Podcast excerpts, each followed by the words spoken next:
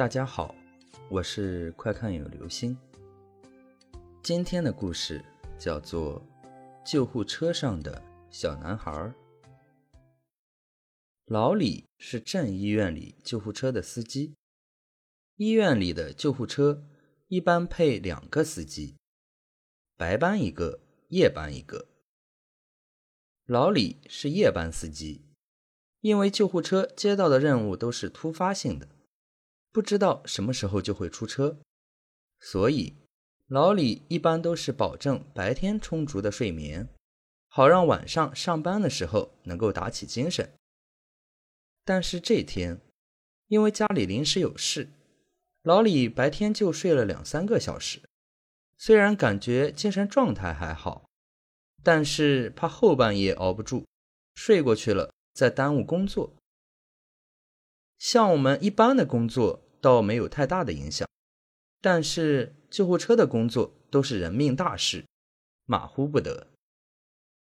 老李期盼着上半夜最好没啥事儿，这样还能眯一会儿，恢复一下精神。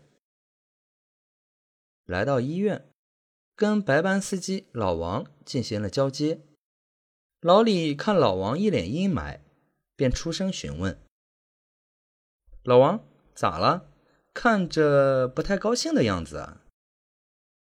哎，别提了，今天下午接了个任务，拉了个七八岁的小男孩，不知道得了啥病，没到医院就不行了，没抢救过来，死在了车上。哎，这么小的小孩，不说了，我回去了。老王说完就回家了。老李也觉得可惜，这么小的小孩，小小年纪的，都还没怎么看这花花世界就走了，父母肯定也是很伤心啊。老李回到了车上，还好上半夜没什么事情，老李也有点困了，迷迷糊糊的趴在方向盘上睡着了。大概十二点多的时候。老李忽然惊醒了，感觉好像是听到了电话铃声，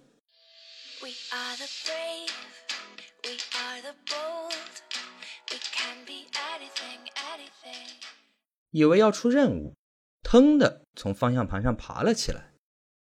但是他掏出手机看了一下，并没有电话。老李笑了笑，看来是出现了幻觉啊。毕竟，平常自己从没有在上班的时候睡过觉，偶尔偷个懒吧，心里好像也不怎么踏实。不过醒了之后，精神倒是恢复的差不多了。老李打开车门，下了车，围着车边走边甩胳膊，舒缓一下僵硬的身子。走到救护车后门的时候，老李愣住了。感觉车里面好像有动静，老李轻轻地趴在车门上，仔细地听了一下，果然有动静。老李以为是小偷，猛地拉开车门，大喊了一声：“谁？”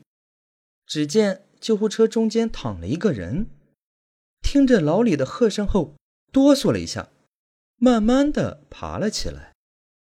那是个大约七八岁的小男孩。老李看到了小男孩，忽然想到了晚上交班的时候，老王说的那个死在救护车上的小孩，顿时吓得一个机灵。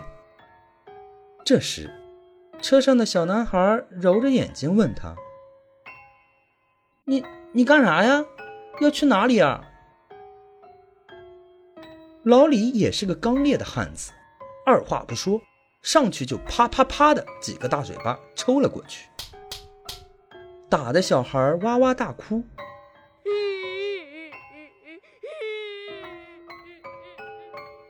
看着泣不成声的小孩，老李越想越不对劲儿。